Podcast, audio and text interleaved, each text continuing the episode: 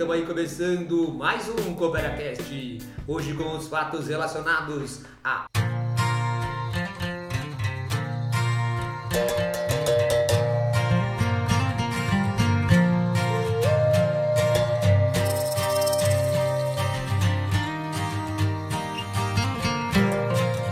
E aí, galera?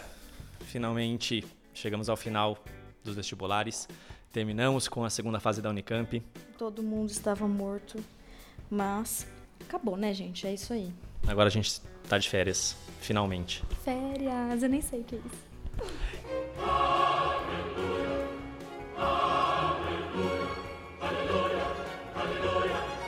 E estamos aqui então para conversar com vocês a respeito dessa prova de biologia que aconteceu ontem, no dia 13 de janeiro de 2020.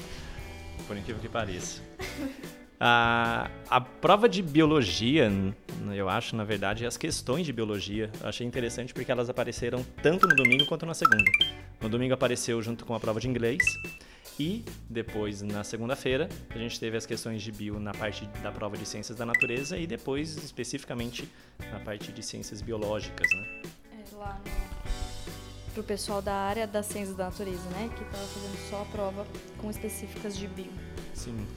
E o que eu achei interessante, né, Bolinha, que a gente estava conversando, foi a, uma expectativa que a gente estava para essa prova, a respeito das questões interdisciplinares, como que essas questões iam aparecer, de ciências da natureza, talvez de maneira semelhante a que o Enem faz, cobrando bio com química, com física.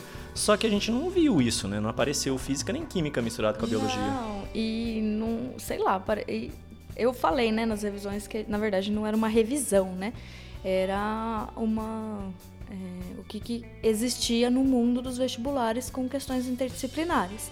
E quando se fala em ciência da natureza, a gente logo pensa biologia, física e química. Né? E foi bem diferente disso. Então a gente encontrou uma primeira questão com gel, né?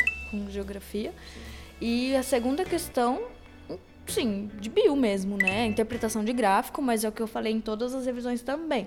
Pessoal, a Unicamp quer aluno que saiba interpretar texto, saiba interpretar tabela, saiba interpretar gráfico, né? E outras é, representações, né? Figuras, imagens e tudo mais. Então, assim, a questão mesmo era biologia mesmo, né? Então... Sim. Isso você falou foi uma coisa bem interessante, né? A gente teve praticamente em todas as questões da prova tinha uma tabela ou tinha algum gráfico que o aluno tinha que interpretar. Então isso foi um, uma situação bem interessante, né? A gente reforça muito isso, essa importância que a Unicamp dá, querendo um candidato que saiba interpretar diferentes informações, né, de, de, maneiras como que essas informações são passadas para a gente. E nisso a gente viu nessa segunda fase algumas questões mais simples, algumas questões até fáceis, ou pelo menos alguns itens, né, bem mais fáceis e ao mesmo tempo alguns itens bem chatinhos, bem difíceis. Né? Acho que de modo geral a prova ela não foi tão bem distribuída assim. A gente viu nesse no vestibular de modo geral, né, nem na primeira nem na segunda fase, a Unicamp cobrou genética esse ano uma coisa estranha, né? Todo ano ela coloca pelo menos uma questãozinha. É, não teve nada de genética. Nada, eu nada. Fiquei espantado e, um pouco também. E também acabou aparecendo aí algumas questões de fisiologia animal, caiu ecologia, caiu biologia celular e algumas doenças também. E evolução, né? Que também ele sempre eles sempre colocam evolução aí na prova. Sim, então... isso foi uma coisa legal, né? A gente insiste muito com os alunos, fala, ó, cuidado que a prova da Unicamp é uma prova que exige evolução, uma prova que cobra evolução e desse ano ela manteve evolução e uma questão inclusive bem chatinha é, de evolução, assim. Achei bem bem complicada e também o que eu é, tenho visto assim na, na prova, né? é o fato das questões serem diretas, né? Eu falo que a Unicamp já está chegando com os dois pés no peito, né? Então, tipo, defina tal coisa, né? O que é isso? Então, assim, já tem aí um tempo que ela está trazendo questões dessa, dessa maneira. Sim. É aquela situação que a gente insiste com os alunos, né? Se você não sabe o conceito, se prepara para errar a questão, porque não tem para onde fugir. Uhum. Ela colocou nessa questão de evolução mesmo, né? Defina evolução divergente. Isso. O que é interessante, porque a gente muitas vezes trabalha com o conceito de irradiação adaptativa. Então, o aluno tinha que ter bem claro essa, essa situação, que é o mesmo conceito, né? que você parte de um ancestral comum e vai irradiando. Nesse caso, ele mencionava sobre a especiação que houve para a gente chegar nos cetáceos, nas baleias, a partir de um mamífero terrestre. Então, desse ancestral você consegue originar várias outras espécies. Isso é uma situação bem, bem interessante. E a questão cobrava exatamente o conceito, né? Falava, uhum. defina tal coisa. É. E nesse aspecto também, pegando aí umas questões mais, mais chatinhas ou mais difíceis, teve uma questão que eu achei que ela foi um, um misto, que era aquela questão que falava sobre a AIDS. No item A, ele mencionava o que é AIDS. O que é AIDS, né? Então lembrar que é a síndrome da imunodeficiência adquirida. Então, é, algum, é, as células de defesa né, são comprometidas, os linfócitos T são comprometidos, né? Então, é, lembrar, né? Não para responder, mas lembrar que a pessoa não morre de AIDS, né? Ela vai morrer porque o sistema é, é, imunológico dela está enfraquecido. E a segunda parte do item A, né, considerando os dados apresentados nos gráficos, justifica o destaque estatístico feito pelo Ministério da Saúde, que é referente a homens, adolescentes e jovens adultos de até 29 anos, né, a maior incidência aí de detecção de AIDS, né? E isso se dá, né, por ser uma faixa que eles estão sexualmente ativos, né? E o que acontece muito é que esse público aí acredita que não precisa usar preservativo, né? E acaba aí se contaminando, certo? Sim. E no item B dessa questão é interessante porque o item B ele tinha também duas partes. Uma parte que era mais direta, que ele pedia para você relacionar é, linfócito T, medula óssea e timo, que era basicamente pensar nessa sequência. Né? O linfócito T ele é gerado na medula óssea ele é maturado no timo. E aí pronto, já tem uma célula de defesa. Só que a segunda parte dela, ele mencionava sobre, falando sobre um medicamento que atuava em uma enzima chamada de integrase. Então ele falava por que, que o medicamento ele é importante nisso. E daí vinha aquela situação que a gente comenta muito, né? Quando o aluno se depara com um termo que ele nunca viu, principalmente falando sobre a enzima, pensar no nome da enzima. Uhum. Então a enzima chamada de integrase, ela vai integrar alguma coisa. E como ele está falando da AIDS, é o HIV, é um retrovírus, então ele tem aí o RNA inserido na célula, que depois com a transcriptase reversa vai ser uma molécula de DNA, e essa molécula de DNA vai se integrar ao DNA celular. Então essa integrase vai ser importante para isso. Agora, se você tem um medicamento que inibe a atuação da integrase, então consequentemente você não vai ter a síntese proteica viral acontecendo. Né? Por isso que vai ajudar na, no combate à doença. Um item um pouquinho complicado aí, né? Sim. Então. E nesse aspecto também, bolinha de síntese proteica, teve uma questão também um pouco mais chatinha, que era aquela questão sobre as plantas no espaço. Era a questão 13. Que aí no item A ele falava exatamente no contexto apresentado o que é um transcrito.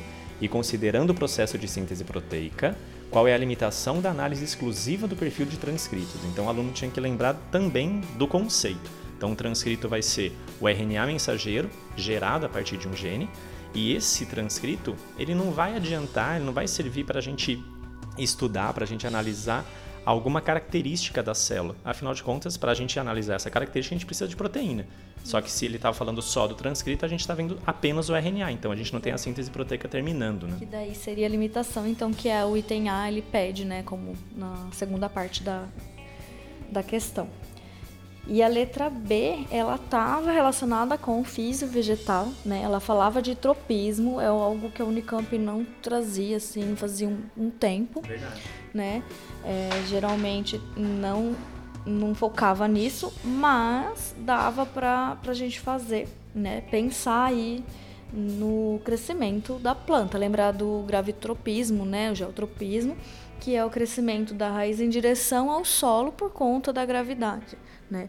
Tem a, é, a auxina, né? Faz parte disso, mas não era necessário você responder nada sobre hormônio vegetal, tá? E você olhando para as imagens, você, de novo, interpretação de imagem, o que, que imagem A mostrava e o que, que imagem B mostrava, né? E a partir disso você identificar o ambiente.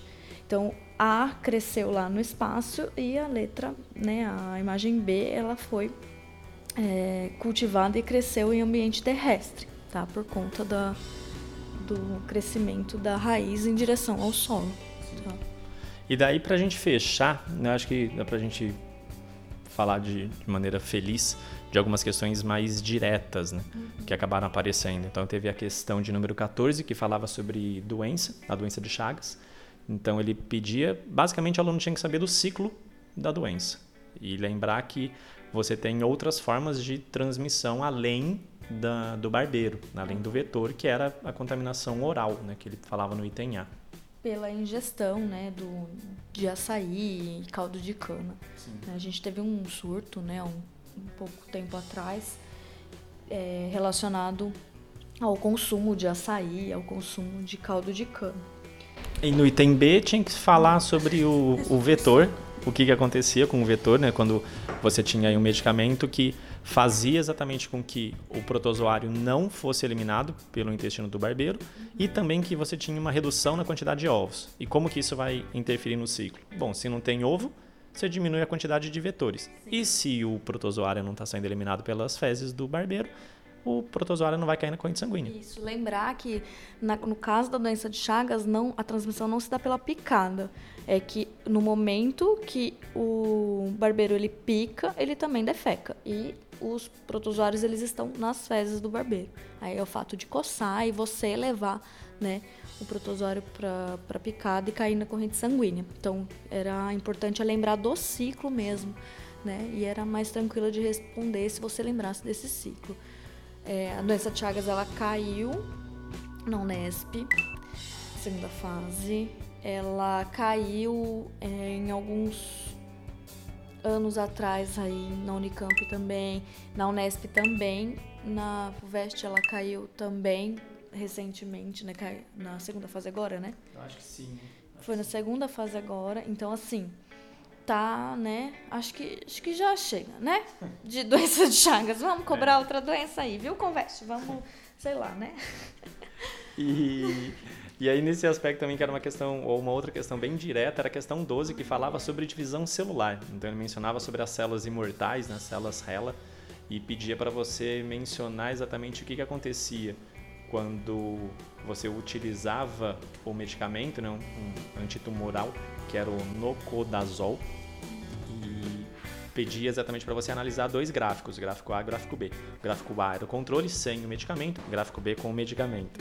E com o medicamento, a célula parava em G2 e na metáfase. Então o aluno tinha que lembrar o porquê que isso acontece. Né? Aluno meu de revisão tinha que lembrar, porque a gente falou de polimerização de microtúbulos na revisão. A gente falou da importância da, dos microtúbulos que eles formavam fibras do fuso e do áster na, na divisão celular. Tá? Então foi comentado. Né? Fiquei bem feliz na hora que eu vi essa, essa questão, porque a gente trabalhou isso exatamente isso na, na revisão. Então, lembrar né, a fase que ele vai estar tá parado na metáfase e não vai ter a anáfase, né? Por conta da, da não polimerização.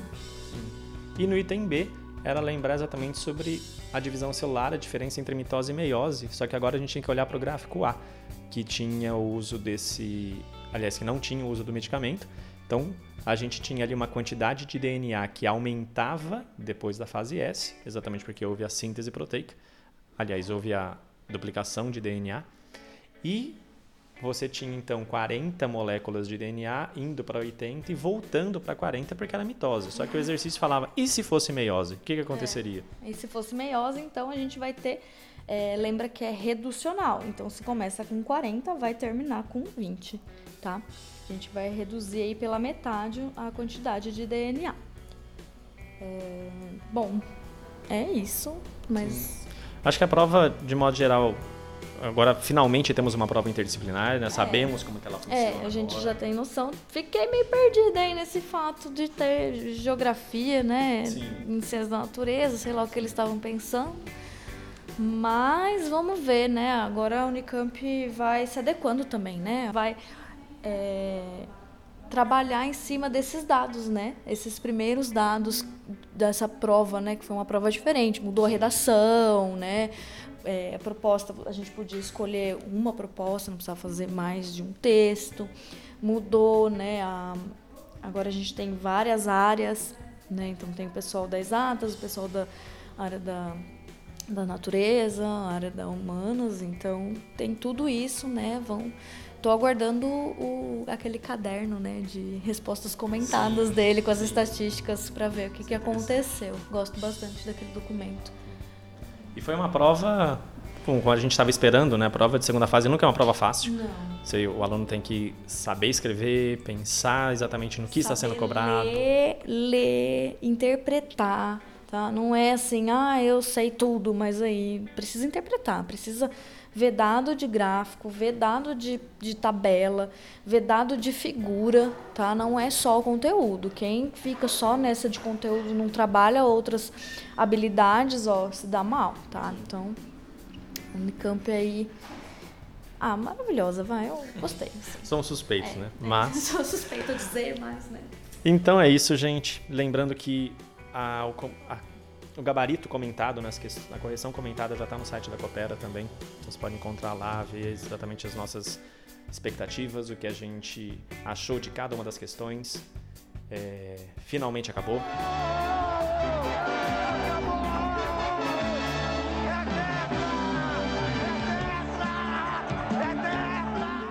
Agora férias, bom descanso aí, merecido, né, pro pessoal boas férias e só agora esperar, né? Só esperar os resultados. Sim, e aguardamos todos vocês na festa com os aprovados agora. Ah, sim, é com os aprovados, tá, gente? Vem todo mundo, tá bem? Venha celebrar com o seu amiguinho. Sim. Então é isso, gente. Um abraço. Valeu.